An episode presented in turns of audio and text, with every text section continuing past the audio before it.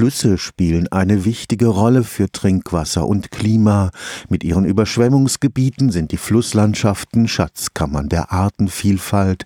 Aber immer neue Staudämme und der Ausbau zu Wasserstraßen gefährden das Ökosystem der großen Flüsse weltweit. Das Aueninstitut in Rastatt setzt sich seit über 30 Jahren für den Schutz von Flusslandschaften und Feuchtgebieten ein.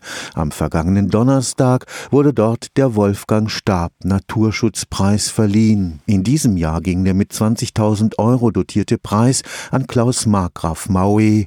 Der Flussexperte beim Naturschutzbund Deutschland kämpft seit Jahren am Niederrhein für einen ökologischen Rückbau des auf weite Strecken zubetonierten Flusses. Der Rhein hatte früher eben zahlreiche Stromverzweigungen, nicht nur einen Hauptlauf, sondern viele Nebengerinne. Und das war natürlich der Ursprung für die ganze ökologische Vielfalt. Und das brauchen wir ein Stück zurück. Also die meisten Fischarten sind ja wieder da, aber in sehr geringer Dichte. Und wenn wir wieder nennenswerte Fischdichten haben wollen im Rhein, dann brauchen wir auch wieder solche Nebenrinnen, solche vielfältigen Strukturen. Seit September ist Professor Florian Wittmann neuer Leiter des Rastatter Auen-Instituts. Er hofft, dass der Preis dem diesjährigen Preisträger auch politisch den Rücken stärken wird.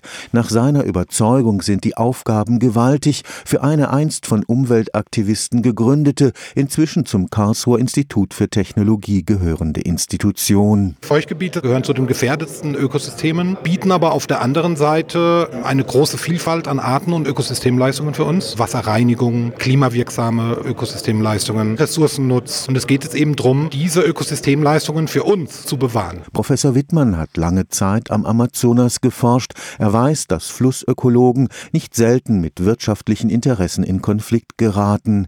Er verspricht, unter seiner Leitung wird das Auen-Institut auch in Zukunft ein unbequemer Mahner bleiben.